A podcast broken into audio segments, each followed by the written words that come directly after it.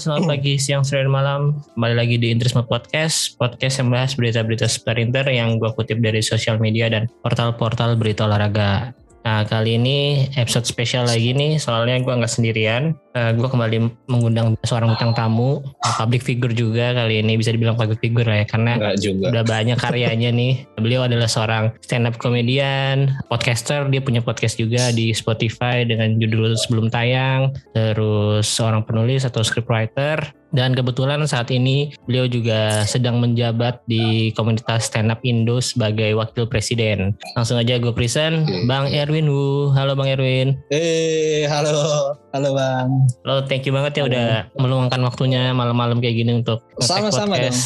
Lagi di kantor stand up ya Bang? Lagi di kantor stand up Oh. seperti biasa. Lagi sibuk apa nih Bang hari ini? Eh, nggak ada. Nggak ada kesibukan. Ya, Paling nulis-nulis doang kayak biasa. Oh iya, rame nggak di kantor hari ini? Biasanya tuh eh, Enggak, enggak. ini eh, jual eh, selain ini selain tempat bikin konten ada ini juga kan ada store juga kan di situ. Ada store-nya jual kaos-kaos punya anak komunitas. Ada jual kaosnya juga di store gitu. Jadi eh, bisa beli offline ke sana atau cuman pengiriman online Offline aja? bisa. Oh bisa. bisa. offline, bisa langsung datang ke kantor. Eh, kepiting dan itu gimana bang rasanya? Anjing lumayan rame itu gue juga kaget bakal serame itu. Tapi nggak tahu gue juga kaget tiba-tiba dapat di, dikirimin beneran ternyata dari Balikpapan. Padahal lihat cuma iseng itu. Eh, Tapi itu beneran dari ownernya? Apa dari? dari owner yang ngirim langsung. Oh iya sih, udah sering di mention mention dia juga kayaknya tergugah juga untuk ngirim beneran jadinya. oh ya, eh, sebelum ngomongin tentang Inter pastinya gue mau nanya-nanya dulu nih. Hmm. Eh, lu nih kan Boleh, banyak boleh. tadi gue sebutin eh, pekerjaannya lah, eh, stand up comedian, scriptwriter. Nah, lu sebenarnya tuh lebih seneng tuh disebut apa sih bang? Kalau lebih seneng ya disebut stand up comedian gitu. Cuma kalau melihat duitnya ya penulis. Oh, kebanyakan dari penulis soalnya ya, jobnya ya. Cuma ya itu tetap basicnya sih ya stand up comedian masih stand up ya tapi fokusnya di duitnya ya di, di nulis sekarang. Terus kan lu sekarang lagi menjabat sebagai eh, wakil presiden tuh udah jalan tahun berapa? Hmm. Ketiga ya? Apa masih kedua nih? Masih tahun kedua ya. Iya kedua. Nah, kedua. Eh, sejauh ini karena pandemi kan pasti ada beberapa acara atau kegiatan komunitas stand up Indo yang tertahan nih. Sementara belum bisa jalan benar. offline. Nah kalau Benar, yang benar. untuk kayak eh, online-nya kayak kemarin yang di YouTube kayak program bukannya stand up Indo. eh, Uh-huh. Terus kemarin pas Euro ada bolanya stand up Indo juga kan? Iya, ya. Ah. Itu nah, tahun ini kira-kira ada lagi nggak tuh bang? Bakal tetap jalan lagi kan sambil kita mempersiapkan mudah-mudahan sih tahun ini bakal ada jambore stand up comedy gitu di kotanya masih belum tahu tapi kemungkinan tahun ini ya mudah-mudahan aja bisa digelar gitu sambil melihat ya kondisi pandemi di Indonesia gimana nantinya. Nah cuma sembari mempersiapkan itu untuk konten YouTube juga lagi di lagi di meetingin sih ini akan akan jalan apa aja mungkin di bulan puasa nanti kalau emang kondisinya memungkinkan jalan jalan lagi ini buka puasanya stand up Indo gitu bukannya stand up Indo Sama ini ya? eh Piala Dunia ya ada kan? World Cup tahun ini. Oh iya tahun ini ada ya tetap jalan Kayaknya sih gitu. Kayaknya ya di, kalau di luar Indonesia sih mereka kan udah udah sempat membaik ya bola-bola di luar negeri juga udah jalan eh, normal apalagi di Inggris sudah banyak penontonnya. Harusnya sih bisa sih. soalnya kan kayak Euro kan ketunda setahun jadinya kan gue mikir Piala Dunia juga akan ketunda setahun juga gitu Yang gue tahu sih selama ini eh sejauh ini masih on, pro- eh, on schedule sih harusnya. Hmm, ya kalau tetap jalan sih mudah-mudahan yang ngelihat sikon lagi sih baik. Karena kan dulu kita pas jalan Euro eh, di tengah-tengah kita berhenti tuh tayang gara-gara eh, kasus COVID lagi meningkat tuh varian Delta kalau nggak salah Iya, saat iya. itu. Ya jadi kita ngelihat sikon aja gimana nantinya. Tapi mudah-mudahan sih bakal bakal bikin konten lagi setelah pindah. Oke, amin sih gue doain aja yang tadi tahun ini. Jambore ya, tahun genap soalnya ya. Tahun genap Ya, mudah-mudahan jambore. kalau tahun depan berarti Semoga. stand up fest gantian gitu ya. Benar sekali. Nah. Mudah-mudahan ya. Oke, balik lagi ke soal penulis nih. Berarti kan tadi bilang sendiri eh, job-job lagi banyak dari job nulis. Eh, gue dengar-dengar job pertama lu nulis itu di program Republik Sosmed Trans TV ya. Ini ngeriset juga lu ya ternyata. Iya dong, gue dengerin podcast-podcast yang ada lu nya juga. Dan kebetulan itu kantor gue Oh. juga soalnya. Hah? kantor gue. Di di mana kantor lu? Di, di situ, tapi waktu itu waktu lu nulis itu belum belum masuk gue belum belum kerja di situ. Di Trans. Mm-mm. Atau ya 2018 itu Repsos gue nulis. Boleh diceritain dikit lagi nggak kenapa lu bisa dari stand up eh, jadi penulis? eh eh, kalau singkatnya karena karena menjadi stand up comedian gue nggak nggak ngangkat karirnya nggak nggak ada job. Jadi ya gue mesti realistis lah gue masih tetap suka stand up. Tapi gimana caranya gue bisa eh, dapat duit kan? Jadi kalau dari stand upnya nggak dapat duit beruntungnya kenal bisa kenal di kerjaan yang satu circle juga lah sama stand up gitu. Nulis program TV nulis eh, series film gitu jadi ya basic stand up komedinya tetap kepake karena kan basicnya adalah nulis gitu Kalau sejauh ini yang di, gue kan search juga tuh nama lu di IMDb nih. Udah ada nih Hmm. Erwin Wu tuh. Tapi baru ada dua nih, baru ada di Sabar Ini Ujian sama Imperfect Series. Nah, benar. kalau selain itu eh, untuk film atau series yang udah tayang ada apa lagi bang? Se- selain dua itu?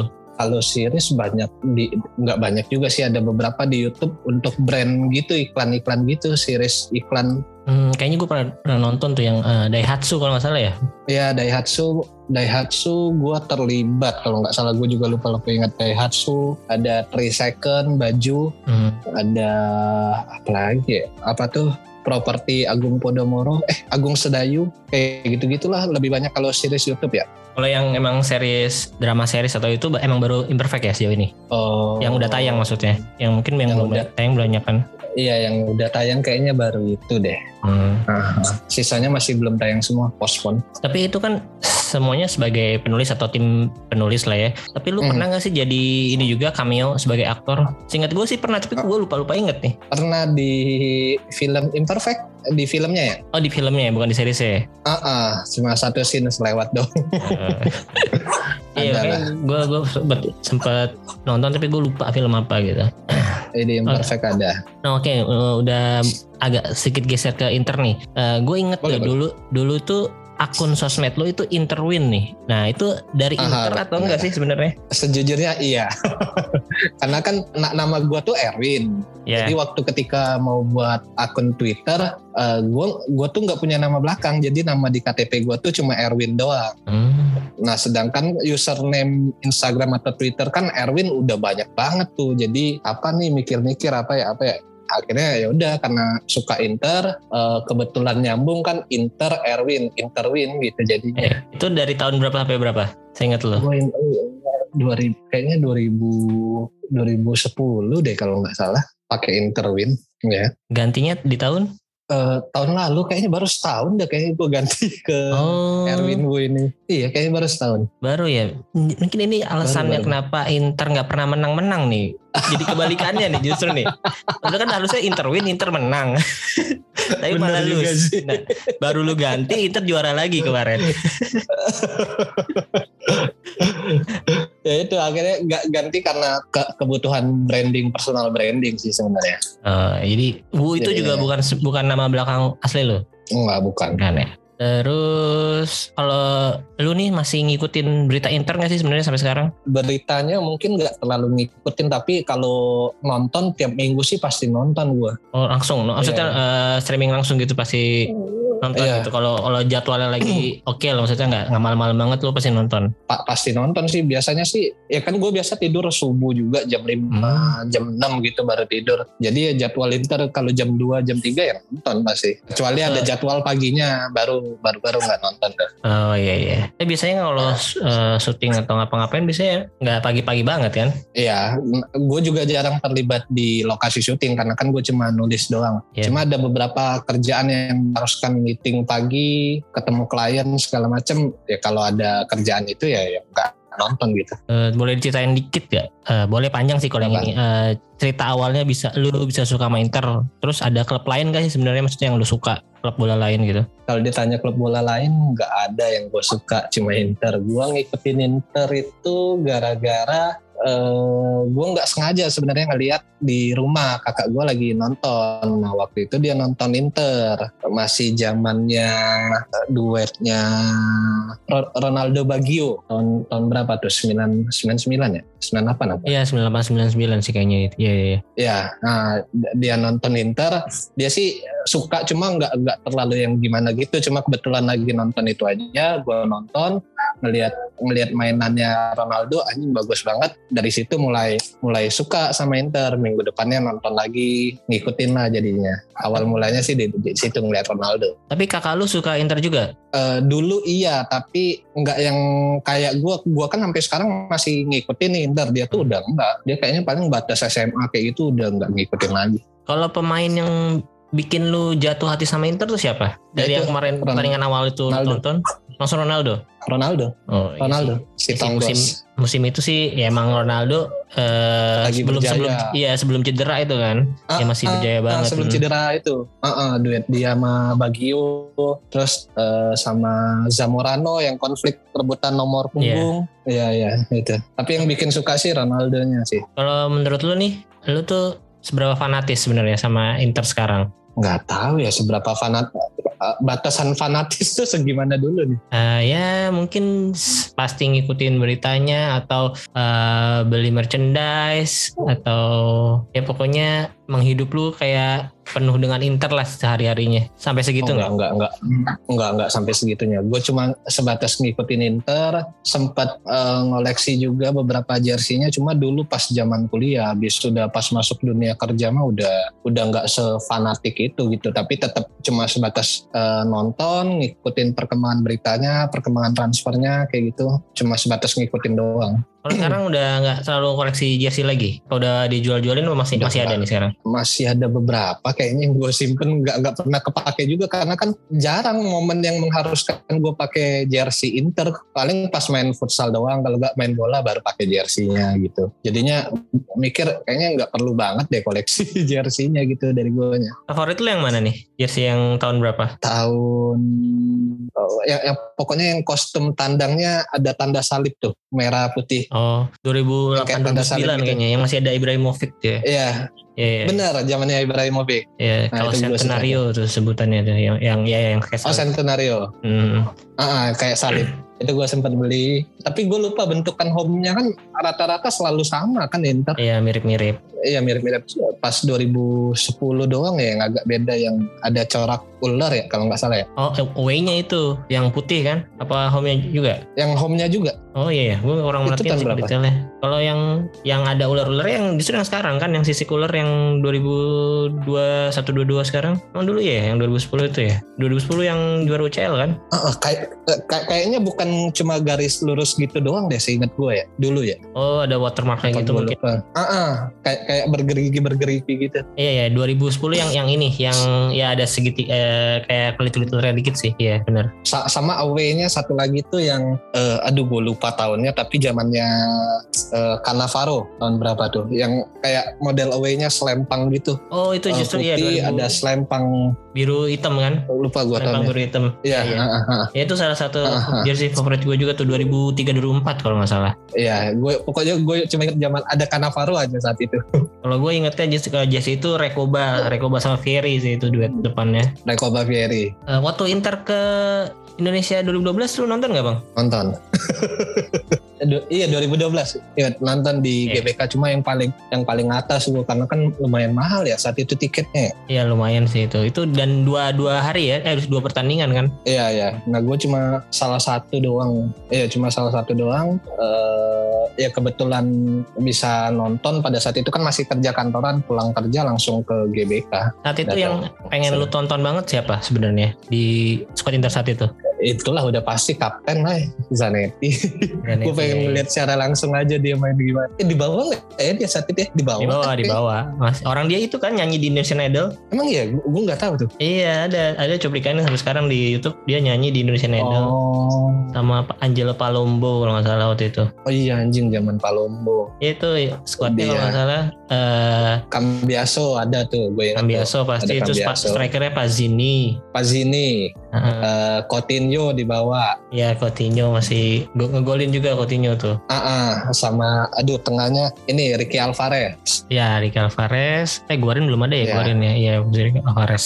Guarin belum ya. Belum belum. Hmm. Si, si Slamacioni kalau nggak salah ya pelatihnya ya saat itu ya. 2012 oh, gue, iya harusnya sama Cioni ya 2012-13 tuh sama Cioni musim awal, awal, awal musim iya sama Cioni Iya ya kayaknya. ya. itu rasanya gimana bang kemarin nonton di GBK langsung nonton Inter langsung walaupun nggak langsung di Italinya eh ada perasaan merinding pastinya kayak anjing kayak ih bisa sampai ngeliat langsung walaupun eh, ya nggak nonton langsung di eh, Meazza eh, ya tetap senang aja lah. Ada perasaan merinding ketika mereka masuk ngeliat mereka main se- seneng aja sih. Ya bermimpi suatu saat sih bisa bisa nonton langsung ke Italia nonton langsung. Dan Iya. sempat sempat bikin iri itu saat itu kan mereka nginep di Hotel Mulia ya kalau nggak salah. Ya Nah, kenapa? temen gua ad- ada akses ke sana. Dia ke sana foto sama Cambiaso dipamerin sama gua. Anjing gua bilang iri banget. Padahal dia nggak suka Inter, cuma emang kebetulan ada akses ke sana, foto bareng anjing gua bilang. Sebel gua. Eh, ya nih gue lagi baca eh, yang Inter tundukan Indonesia Selection 42 ini kayaknya yang pertandingan pertama deh tanggal 26 Mei oh ya benar pelatihnya ada Sramaccioni terus mainnya yang di bawah ada Xavier Gianetti terus Ivan Cordoba Ivan Cordoba itu di situ eh, Cordoba. pensiun soalnya. Dia dikasih ban kapten. Itu pertandingan terakhir dia lawan Indonesia. Habis itu Oh. pensiun gantung sepatu. Terus ada Maicon Esteban Cambiaso Diego Milito Felipe Coutinho Pazini tadi. Pas ini. Sam- oh ya selain si siapa tadi Cordoba si Orlando nih juga pensiun. Oh, kiper ya? Orlando iya kiper ketiga Inter dari Ah. tahun berapa gitu. Tahun itu dia pensiun. Iya, iya. Terus untuk di Indonesianya yang main ada Oktomaniani, Eli Eboy, Oh Patrick iya, Wanggai. tuh, tuh. Patrick Wanggai ngegolin Oh. kalau nggak salah dia. Terus Diego Uh-huh. Michels. Diego Michels kalau nggak salah juga fans Inter deh makanya dia waktu itu sempat Oh, hype gitu deh pokoknya. Seneng iya. banget dia. Andik juga main kalau nggak salah ya. Andik ya. Iya iya zaman zaman Andik lagi bagus-bagusnya tuh 2012. Ah, ah, ah. nggak jauh dari itu ini kan lawan LA Galaxy terus yang dia di sliding Iya, Beckham. Hmm, Benar, tuh keren kaos ujungnya. iya iya. Berarti eh, nonton di GSP Meazza masih jadi salah satu impian lu saat ini ya? Masih, masih. Eh, lu kenal Marcel gak? Marcel Widianto. Tahu Iya nggak? iya. Yang Nah, fans dia Milan kan? Hmm. Fans Milan dia. Jadi eh ya mimpi kita berdua sih saat itu pengen kalau punya rezeki, kalau punya waktu ya itu dia pengen nonton eh pengen berangkat ke Italia pas banget derby gitu. Oh iya seru kita sih. seru. berdua. Tapi ya nggak tahu kapan kan mudah-mudahan aja ada rezekinya ke sana. Amin amin. Nah, lu kan nonton bola itu berarti pas umur lu apa tadi bang? Kira-kira SMP ya? Apa SD? SD. SD. SD kelas 5, kelas 6 lah kayaknya. Nah terus lu sempet suka olahraga juga nggak? Lu jadi main bola juga nggak? Pemain bola dulu. Sampai sekarang sih masih main. Kalau sekarang sih lebih ke fal ya. Bola kayaknya zaman kuliah deh terakhir gue main. Apa ini ikut sekolah juga SSB? Oh enggak, enggak. Cuma sekedar suka doang main bola. Kalau sampai ngikut sekolahnya atau klubnya segala macam enggak. Berarti lu eh, SD itu masih di Lampung sana? Eh Palembang Masih di kampung di sih? Di La- eh Palembang apa Pa- Lampung Pa- gua? Palembang, Palembang. Oh iya iya sorry. Di Prabu Muli lebih tepatnya. Oh Prabu Muli itu kayak eh, sekitar dua jam perjalanan lah dari Palembang. kayak Bekasinya Jakarta gitu kali ya. Iya, kurang lebih. Aha, kurang lebih lah. Tapi Gitu. oh, di SMP, SMA, sekolah gitu kalau ada turnamen atau kejuaraan sepak bola atau futsal ikut nggak? Nah di di kampung gua dulu akses untuk lapangan bola yang eh, bisa dibilang standar lapangan bola tuh belum belum ada bang. Jadinya cuma sekedar tarkam tarkam aja mainnya. Nggak ada yang sampai ngikut klub gitu. Nah pas gue SMA tuh baru kayaknya baru mulai ada deh pas gue SMA tuh ada ya kayak lapangan yang eh, standar lapangan bola lah yang rumput ada stadionnya juga gitu. Stadion kecil ya. Nggak nggak sempet ngikut klub gitu sih. Jadi benar-benar main bola sama futsal tuh lebih ke hobi aja karena suka nonton bola dari awal terus ya udah main-main aja. Nggak yang sampai profesional gitu Posisi lu apa dulu biasa mainnya? Eh, striker Striker. Berarti ya gara-gara Ya, iya. Ronaldo ya maksudnya gara-gara Ronaldo jiwa-jiwa Ronaldo. Berarti kalau pemain favorit all time lu Ronaldo nih panjang masa di Inter. kalau yang ngebuat gua suka Inter sama kali ya Ronaldo tapi kalau ditanya pemain favorit eh, yang membekas sampai sekarang Zanetti sih gua Zanetti ya. Zanetti Kalau yang dari squad sekarang pemain favorit eh, siapa ya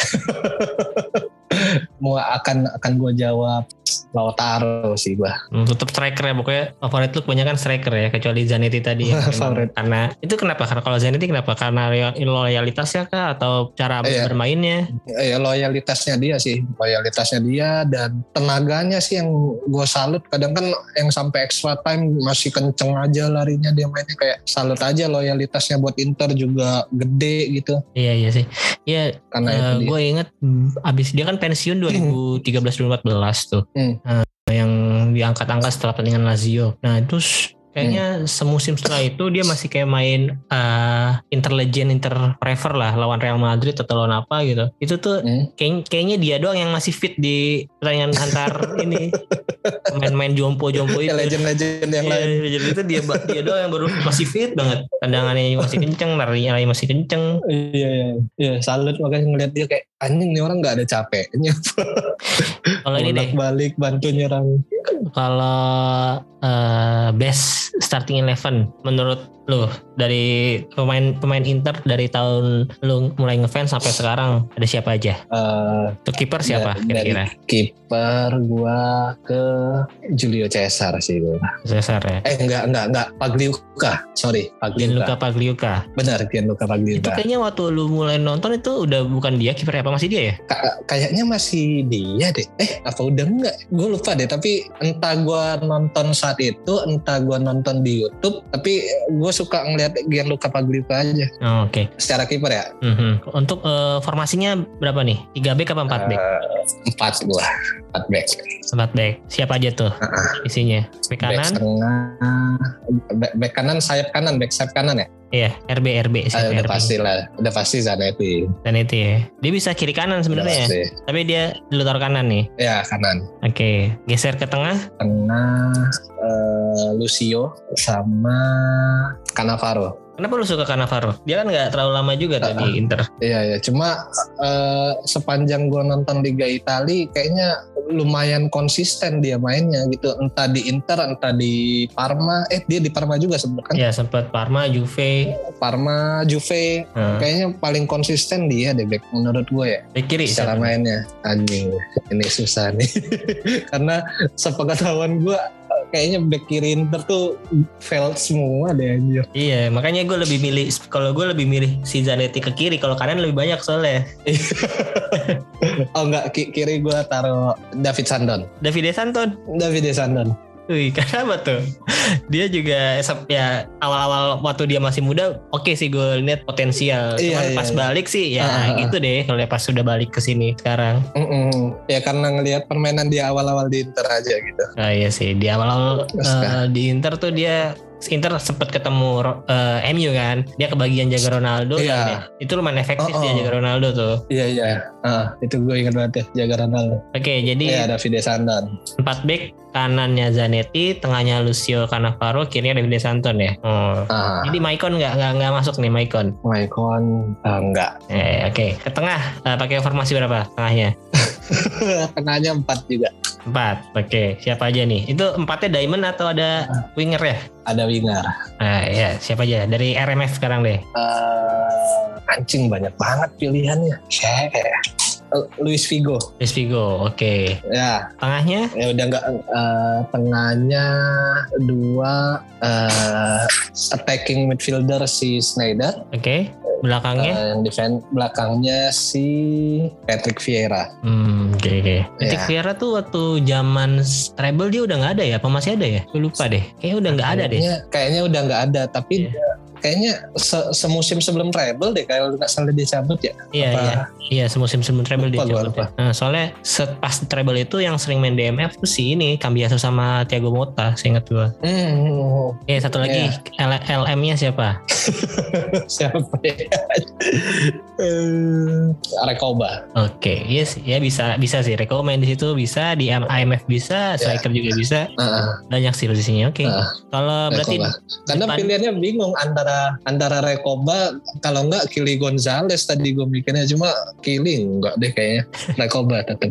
itu tuh Kili Gonzalez terus tadi lu sebut siapa tadi? Ya Vieira. Itu tuh kayak itu tuh gue inget banget tuh zaman zaman gue main winning eleven sih itu main-main itu tuh.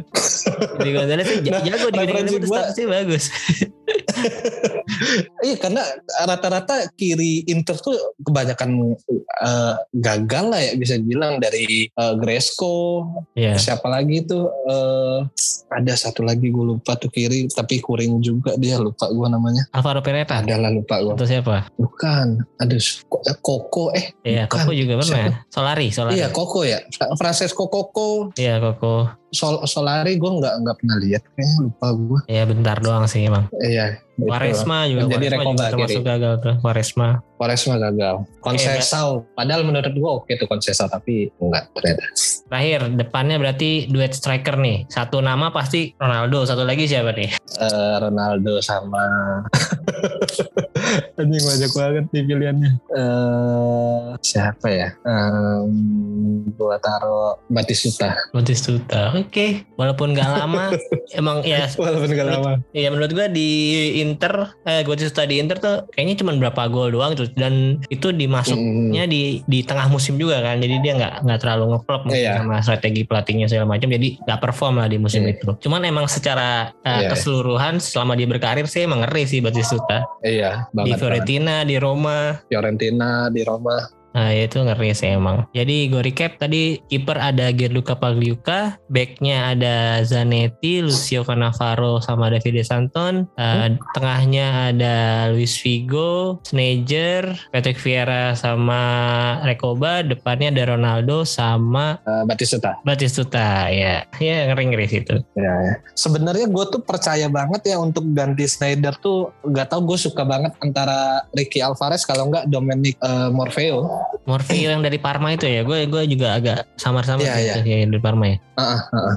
Iya dari Parma. Iya singkat gue dari Parma dia. Nah Ricky Alvarez tuh menurut gue nggak tahu kenapa gue suka suka banget aja ngelihat dia ngelihat cara mainnya. Cuma entah karena nggak dikasih banyak kepercayaan sama pelatih saat itu jadinya anyep gitu. Iya ya kalau dilihat dari gaya bermainnya sih emang skillnya bagus, tarik kenceng, porsurnya juga iya, iya. bagus kan, tinggi dia, iya, tendangannya iya. juga uh, bagus. Nah, uh. mungkin ya kalau menurut gue sih gara-gara saya selain tadi eh, nggak uh, cocok strategi pelatih sama ini sih cederanya itu dia lumayan agak iya, Iya sempat cedera ya. Uh, dan waktu uh -huh. dijual ke Sunderland itu juga kan jadi kasus kan waktu itu. Dia dijual eh dipinjemin, cuman uh -huh. selama dipinjemin dia cedera lebih banyak cederanya. Jadi si Sunderland itu nggak mau nebus oh. padahal di kontraknya itu wajib tebus gitu. Nah itu sampai ya dibawa ke FIFA segala macem dan akhirnya sih untuk waktu itu Inter menang sih karena ya kontraknya emang udah uh, nyebutin kalau wajib tebus, nggak ada uh, eh, yeah. terms and conditionnya kalau dia cedera, cedera atau gimana. Ya hmm. itu salah satu main favorit gue di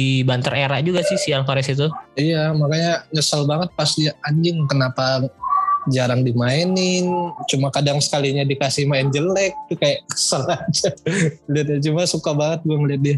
Nah, tadi kita sampai bahas ke banter era ya.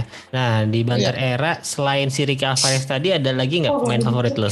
Siapa ya? Kovacic mungkin Kovacic nggak terlalu Kovacic biasa aja sih kayaknya cuma Ricky Alvarez doang deh. Ricky Alvarez ya, iya lupa, sih. Lupa ingat gua. Tapi, itu menurut gua sih banter era itu dari 2013 awal sampai 2017 lah ya. Baru pas udah ada awal-awal Icardi juga belum terlalu bagus kan Icardi duet sama iya, Palacio, iya. ada Jovetic, ada Adam Yayik tuh baru mulai mm -hmm. agak mulai agak naik tuh pas ya ujung-ujungnya terakhir keluar dari Banter Era ya pas uh, lolos ke UCL lagi tuh kayaknya yang mm -hmm. dengan terakhir lawan Lazio 2018 ya musim 2017 18 kayak yeah. uh, kalau sampai sekarang nih atau yang sekarang lah pemain yang pengen banget dia main di Inter itu siapa bang? Main tim lawan boleh tim rival atau dari Liga Italia atau Liga luar boleh? Ini sempat yang muncul isunya Lavezzi. Lavezzi. Iya. Iya itu. Dulu kan sempat sempat mau ke Inter kan gara-gara isu si Maradona dekat sama Inter uh, dia dia katanya pokoknya ada ter keterkaitan Maradona yang yang kemungkinan bisa membawa Lavezzi ke Inter. Ya itu cuma akhirnya nggak jadi. Sampai sebelum dia main di Cina lah pokoknya itu setiap tahun pasti ada aja beritanya. Uh. Uh, pokoknya Inter dikaitkan yeah, yeah. dengan Lavezzi lah setiap setiap uh, bursa transfer sampai sekarang nggak uh. pernah kejadian tuh. Iya. Padahal menurut gue oke okay gitu ngeliat gak tahu sesekali gue nonton nonton dia oke okay juga lah Fezi eh tapi enggak ya udah mau gimana? Sukanya pas lagi di Napoli apa PSG di PSG zamannya Oh, PSG. Dan selain itu yang masih aktif sekarang gitu, ada lagi nggak? Ya ini berharap kejadian si Paulo Dybala aja pindah. Ah iya sih, amin sih itu eh, musim depan dia bisa kalau bisa free dan ya gajinya bisa menyesuaikan dengan UMR-nya di Inter sih oke banget itu dibala. Iya, ya, kendala- cuma kan banyak yang ngincar juga ternyata kan. iya Manchester City lah pokoknya klub-klub yang lebih kaya Iya. daripada Inter lah yang bisa nawarin gaji di atas 10 juta itu. Ya cuman kalau Iya. kalau si BP Marota ini jago banget negonya sih eh, semoga aja bisa ke Inter duet sama Lautaro musim depan. Hmm, hmm, hmm. Eh semoga sih. Berharap banget malah gua Dybala bisa ke Inter. Amin amin. Kalau prediksi dan harapan lu untuk Inter musim ini gimana bang? Prediksi di Serie A, eh, UCL atau Hmm. Copa akan sejauh mana tuh kira-kira mereka? Awal musim gue sempat optimis ngelihat Inter, cuma udah ngelihat dua bulan terakhir lah kan gue lumayan rutin nonton, terus pasti ada nonton lah. Dua bulan ini nonton eh, nggak berharap banyak sih karena nggak konsisten mainnya kayak awal-awal. Pokoknya sampai juara paruh musim aja Desember itu masih oke banget tuh ngeliat permainannya. Udah masuk ke Januari nggak tahu kenapa eh, kadang kadang bagus, kadang jelek gitu. Eh, ya sesimpel kayak dua pertandingan terakhir yang lawan ya kayak lawan Napoli kemarin deh babak pertamanya anjing Iya sih. kesel banget ngelihat Inter main kayak gitu anjing ngapain main apa sih ini kesel banget gitu Iya sih. Golnya juga kemarin juga ya agak berbau lucky goal juga sih itu kan si Zeko Iya, sudut sempit kayak gitu. Heeh, heeh, heeh. Makanya gue, aduh, eh, ya tengahnya yang gue pikir akan konsisten Barella, eh, Hakan sama Brozovic, oh, ternyata enggak juga gitu, enggak nggak bisa konsisten jadinya. Ya terbukti kan, ya walaupun kita masih ngutang satu laga kan udah kesalip nih di puncak klasemen gitu, nggak bisa mempertahankan. Iya iya. Jadi eh, kira-kira prediksi lu finish di urutan berapa musim ini atau bisa tetap Scudetto? berharap sih tetap tetap bisa Scudetto sih Eh, karena ngelihat ini juga kan apa eh, sisa pertandingan Inter kan juga kayaknya lawannya nggak gitu berat-berat kan Iya, mungkin sisa Roma dan Juve sih Inter, kalau mau disebut tim besarnya ya Batistuta! mereka berdua. ada Bang Ajis juga Wih, ada Bang Ajis sih. Bang Ajis sukanya Fiorentina ya? Apa apa Batistuta ya doang? Fiorentina Ya, Fiorentina kan? sutanya doang kayaknya Ajis Batistuta ya. Iya tadi eh, kalau Itu. Scudetto jadi Iya, di kalau- posisi berapa Bang? Eh Scudetto lagi. Ma- di Serie A? Eh, kalau ngelihat kemungkinannya sih gue gue percaya sih harusnya bisa Scudetto tahun ini ya harusnya ya berharap banget juga malah supaya bisa bintang dua di baju Iya. Em, kalau Champions nggak tahu nih ngelihat malam ini gimana nih lawan Liverpool. Iya iya iya. Ya kebetulan Tapi- eh, kita Apa? ngetek kan tanggal 16 nih. Nanti malam Inter main jam 3 ya kalau nggak salah. Iya jam 3 Ya kalau ya itu deh kalau UCL nih menurut lu lawan Liverpool nanti malam gimana nih? Walaupun nanti tayangnya juga mungkin eh, setelah lawan Liverpool juga sih. Li- Hmm, hmm. nggak tahu ya gue ngeliat komposisi pemain Liverpool sih ngeri sih nggak berharap banyak ya semoga bisa menang tapi feeling gue sih kayaknya imbang sih kayak Di- bisa di- nahan imbang kayaknya oke Di Giuseppe Meazza seenggaknya imbang dulu lah ya. iya Jangan iya kalah biar ya. seenggaknya aman di leg kedua kita kan Iya iya. imbang dan jangan kebobolan udah itu aja 0-0 dong berarti. iya seenggaknya jadi kalaupun imbang di leg kedua harusnya kita yang menang kan Oh sekarang udah nggak ada ini bang, udah nggak ada oh nggak ada skor lagi agregat gol kalau di Agregat. UCL udah nggak dipakai sekarang. oh Jadi misalnya nanti kosong kosong di di apa Anfield satu sama akan lanjut ke extra time. jangan waktu Mm-mm. oh iya iya iya baru tahu gua Ya jadi musim ini udah nggak ada menang gol tandang sih di UCL. Oh. Ya semoga ya berharap sih semoga menang sih. Pengennya sih menang.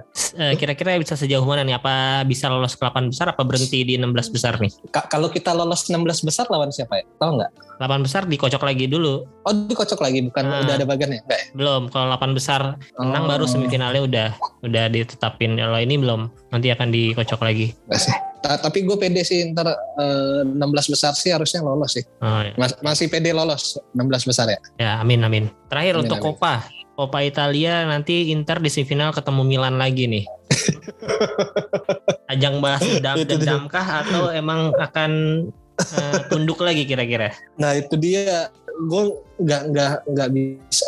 Kalau ditanya berharapnya ya udah pasti berharap Inter Inter menang gitu. Cuma balik lagi ke konsistensi pemain kita kan kadang ya siapa yang nggak berharap ke Hakan saat lawan Milan kemarin kan. Tapi ternyata nggak nggak top perform dianya jadinya gitu gitu. Jadinya berharap menang tapi nggak nggak nggak berani yang terlalu anjing Inter harus gini. Nggak nggak nggak berani berekspektasi tinggi aja ke Inter sekarang gue jadi ya ya nikmatin aja tetap. Mau kalah mau menang juga kan ya udah emang emang tetap suka aja gitu Mhm. Ya mungkin Milan sedikit diuntungkan sama ininya sih apa? Ya dia udah tinggal main di Copa sama Serie A doang nih musim iya ini. iya kita kan Iya. masih ada champion ini kan Ya, itu masih ada UCL dan ya sebenarnya sama-sama ini sih keduanya bakalan pasti akan ngotot di Serie A sama di Copa. Karena Milan juga pasti ngincar trofi juga kan musim ini. Ya. Iya, iya. ngelihat komposisi pemain kita kan lagi lagi banyak yang cedera juga kan sekarang Hmm, hmm. Sekarang Korea sama si Gosens yang Korea, baru belum main sama Gosens kalian masih masih cedera. Bastoni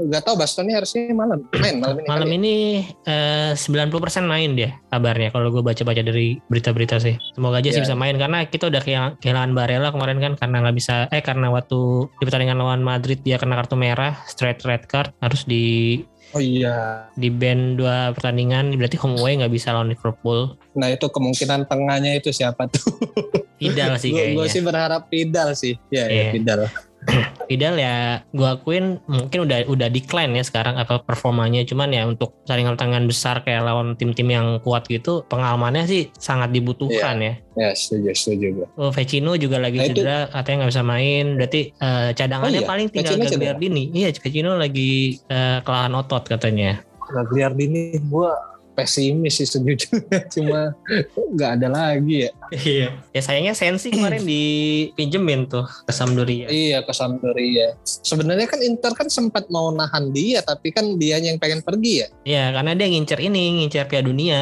Ngincer apa?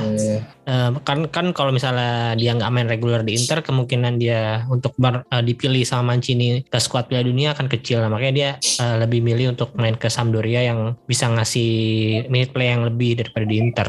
Kayaknya sih gitu. Hmm, iya iya. Nah itu gua, gua malah ya kalau gua ka- kalau gue yang jadi pelatih, angannya mimpi gue kalau ngayalnya adalah kalau emang tengahnya harus gue ganti, misal Hakan nggak bagus mainnya, uh, daripada gue ganti Gagliardini, gue akan ganti Sanchez, suruh dia main di tengah gitu, Iya sih, setuju, setuju. maksain Sanchez di tengah. Ya, dia main sebagai striker pun sering jemput bola ke tengah banget kan sampai ke belakang-belakang juga malah. Iya iya. Nah, dia cukup mobile Oh. sih. Ya, kalau main IMF terus depannya striker entah itu Zeko Lautaro atau Lautaro Korea itu ya harusnya sih bisa bisa bagus ya. Cuman nggak tahu nanti saat Iya, defense-nya gimana. Oh, oh. Sama penasaran si Kaisedo itu sayang banget gak dimainin pas Napoli kemarin. Gue pikir udah menit-menit akhir bakal bakal dimainin kan buat ngeliat aja permainannya gimana nih. Emang Ternyata nggak dimainin. Iya, padahal dia terkenalnya kan sebagai super sub gitu kan. Di Iya. waktu di Lazio di tangan si Inzaghi juga waktu lawan Juve apa kalau nggak salah ya. Dia eh, golin di 90 per berapa gitu. Dia emang baru main di menit-menit akhir dan dia golin tuh di pertandingan itu.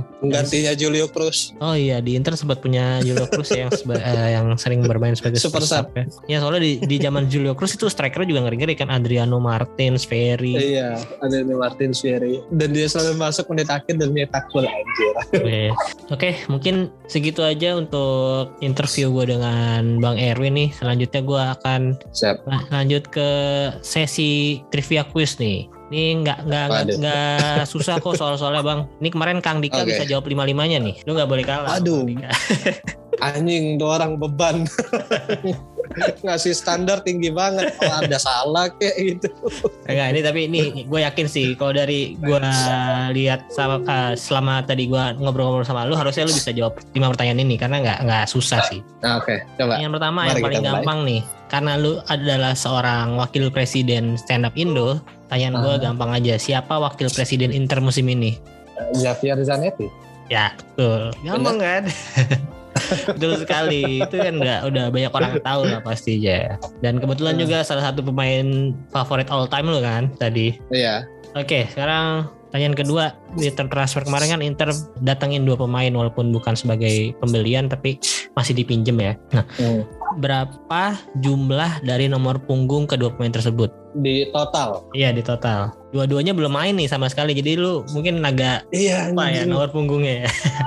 kan udah sempat di tapi gue sih. sempet ngeliat di iya sempet di announce tapi gue lupa Gosens tuh uh, bentar bentar anjing gue lupa Kaisedo 88 bukan ya Ya bisa jadi. di total ini deh Iya total berapa? Hmm, 106 106 106 berarti Gosens berapa tadi? Menurut lo nomor punggungnya? Gos, Go- Gosens 18 Gosens 18, Kaisedo 88 Oke, ternyata jawabannya salah betul 106. oh benar Benar benar benar 106. Benar benar. tapi benar tapi enggak ada tapinya.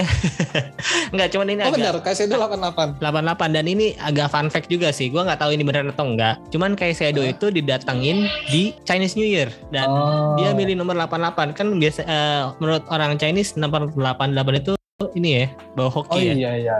Hoki hoki bawa hoki. Nah, itu karena nggak putus. Heeh, nah itu katanya sih gue nggak tahu benar atau enggak katanya dia milih nomor 88 karena itu. Karena sebelum sebelumnya dia nggak bukan bukan nomor punggung dia itu sebenarnya 88 hmm, ya semoga aja sih bener untuk Oke. eh, bisa bawa hoki untuk Inter musim ini ya. Jadi dia bisa ketika dimainin bisa nyetak gol langsung. Oke eh, soal ketiga apa tuh musim lalu kan Inter juara nggak di maksudnya eh, nggak harus nunggu sampai giornata terakhir nah musim lalu itu Inter dipastikan juaranya di pekan keberapa inget nggak Eh, kayaknya nyisain 38 kan terakhir. hmm. Ti- ti- ti- Tiga, tiga lima, tiga lima, bener gak? Ini yakin apa masih mau berubah jawabannya? Seingat lu setelah pertandingan lawan apa? Aduh, gue lupa, gue lupa. Kalau pertandingan lawan apa gue lupa. Ya tiga lima kayak, pekan tiga lima deh. Oke, 35 ya. Masih mau ngubah nggak nih? Apa udah lock? Eh, lock aja deh. Lock, oke. Ternyata jawabannya salah kali ini. Yang benar di Cing. Giornata 34. Beda tipis lah.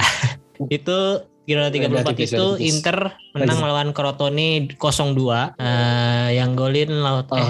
Darmian sama Eriksen eh, kalau nggak salah. Nah, tapi Oh. waktu itu Inter belum juara tuh, belum langsung selebrasi karena masih harus menunggu pertandingan antara nunggu. Sassuolo sama Atalanta. Nah, Oh, oke. Sassuolo sama Atalanta itu di tanggal 2 Mei besoknya. Inter itu eh, bertanding tanggal Hmm. 1 Mei, besoknya 2 Mei si Atalanta lawan Sassuolo hasilnya ternyata imbang. Jadi setelah itu Inter Hmm. udah dipastikan Inter juara. juara. Iya, iya. Ah, salah lagi. Beda tipis. Gak apa-apa, apa-apa. Masih ada dua pertanyaan lagi. Eh, Oke. Yang keempat, siapakah pemain dengan value termahal di squad Inter saat ini? Pembelian termahal. Enggak, value-value, At- market value-nya, market value yang termahal saat ini. Eh, Gue mengacunya di dari situs transfer market nih. Cuman ini emang sering udah udah sering diomongin juga sih kalau dia ditawar dan segala macamnya emang mahal sih pemain ini. ada clue nggak posisi posisinya? Nah, kalau posisi iya langsung ketahuan dong. Iya, apa ya clue-nya? Clue-nya apa ya? Market value termahal. Bentar. Oh, tahu gua. Coba. Eh, tapi gua ragu sih an- antara ini, ini gue tebak posisinya dulu aja ya. Jawab benar apa salah ya? Kalau Ya. salah ya udah. Eh, midfielder. Salah. Anjing. ya udah udah salah. Yang enggak kan belum salah. Maksudnya gue cuma belum nebak itu ya kan. Berarti bukan midfielder lah. Itu clue-nya itu deh. Oke. Stefan De Vrij. Lock nih. Lock. Yakin. Eh, yakin. Stefan De Vrij kemarin baru ulang tahun Ah. ke-30 loh. Ka- karena isunya kan ada kemungkinan dia akan dijual si Skriniar yang bertahan karena Iya. akan masuk siapa gitu back satu lagi kan Inter rencana mau beli. Hmm. Kayaknya dia deh. Iya ya. Oke. Berarti lock ya Stefan De Vrij. Lock. Ternyata jawaban Bang Erwin kali ini salah lagi. Emang tolol. Lu mikirnya ke kejauhan ya ya Bang. Padahal jawaban yang benar adalah Lautaro Martinez dengan market value 80 Nah. juta euro. gue tuh udah mau jawab itu tadi anjing kenapa gue pilih Stefan De Vrij ya Tom. Karena gue mikir isu yang paling kenceng si De Vrij yang akan dibuang, nggak nggak mikir ke. Gue tahu Lautaro harganya mahal, cuma kayaknya dia akan tetap bertahan gitu. Hmm. Jadinya disebutnya Stefan De Vrij. Sebenarnya ini bukan yang eh, bukan yang ditawar sih, bukan yang di pemain yang ditawar. Cuman ini eh, Hmm. permain dengan market value termahal dari Iya iya. situs transfer market. Nah ini urutannya Nah. nomor satu ada Torre Martinez dengan 80 juta Lautaro euro. Martinez. Nomor dua ada Nicolo Barella 70 juta euro. Ketiga ada Milan Skriniar dengan 65 juta euro. Kalau Oh. Stefan De Vrij sendiri di sini market value-nya udah turun ke 30 juta sekarang. Anjir, jauh juga ya. Ya, waktu Inter beli gratis eh dapetin gratis dari Lazio tuh market value-nya lagi di 60 juta. Emang dia uh, sempat mahal sih karena bagus juga kan uh, hmm. penampilannya di Lazio waktu itu. Cuman ya sekarang hmm. menurut gue sih De Vrij udah agak decline ya ininya juga hmm, performanya. Benar-benar sih. Dari ya, ya. dua pertandingan terakhir aja dia bikin error cukup banyak ya walaupun nggak jadi gol cuman ya itu udah indikasi dia kehilangan touchnya mungkin ya sekarang-sekarang ini. Ya yang cukup fatal kan yang terakhir kemarin lawan Napoli kan gara-gara ya. dia penalti. Penaltinya gara-gara dia, iya sih.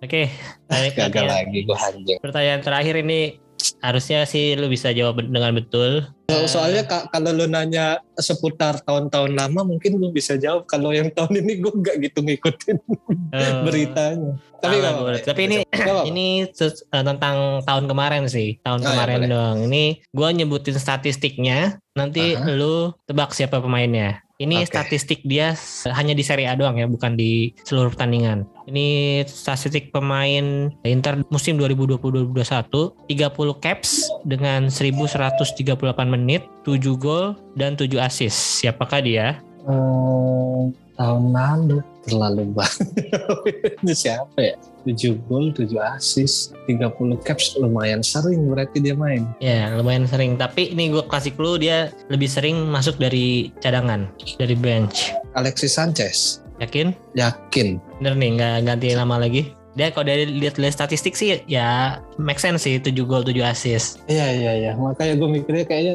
yang paling mendekati uh, statistik itu kayaknya dia deh. Atau bentar. Hmm, iya. Sanchez gue. Yes ya. Lock. Lock. Oke. Okay. Ternyata jawaban Bang Erwin kali ini betul sekali Alexis Sanchez. ya ini eh, Sanchez musim lalu selama main di Inter lebih sering main dari bench uh, mencetak 7 gol 7 assist. Hmm. uh, kalau musim ini dia udah 70 kayak eh 70 17 cap tapi golnya baru hmm. 2 assistnya baru 5 nih. Ya ya. Menurun berarti. Menurun sih. Cuman uh, akhir-akhir ini justru semenjak yang Coppa Italia lah ya atau ya sebelumnya hmm. malah ya dia lagi lagi top performance nih. Harusnya nanti malam dia dipercaya starter cuman gue nggak yakin sih. Kayaknya tetap Lautaro sama Zeko sih harusnya sih ya kan, hmm. karena gue ngelihat Sanchez tuh kadang ini deg-degan kalau dia megang bola lama banget sih anjing iya iya muter Waktu dulu lawan... muter dulu hmm. Waktu lawan Milan kemarin kan gol Giroud yang pertama itu ya kesalahan Sanchez iya, juga. bola tuh. lepas lepas hmm. dari dia kan bolanya kan di tengah kalau nggak salah. Iya iya. ya tapi ya, makanya kalau dia main anjing. tapi menurut gue ya selama ini sih dia jadi salah satu pemain yang kreatif gitu loh di Inter. Hmm. Maksudnya dia berani ngasih yeah, iya. lepas, lopas, yeah, lopasnya juga tuh on point ke winger ke kalau musim lalu sih ke Hakimi ya cocok banget tuh ngasih ngasih bola-bola kayak gitu tuh. Kalau sekarang yeah. ya mungkin karena Dumfries larinya nggak sekencang Hakimi ya agak kurang sih bola yeah, iya. bola-bola yeah, Sanchez itu. Ya jadi Bang Erwin berhasil menjawab tiga dari lima pertanyaan gua. ya, yang salah dua itu juga kepleset dikit lah ya beda-beda beda-beda udah tipis ininya. Ya ini membuktikan kalau Bang Erwin memang masih ngikutin Inter nih sampai sekarang. Masih ngikutin. Hmm. Cuma nggak yang fanatik banget.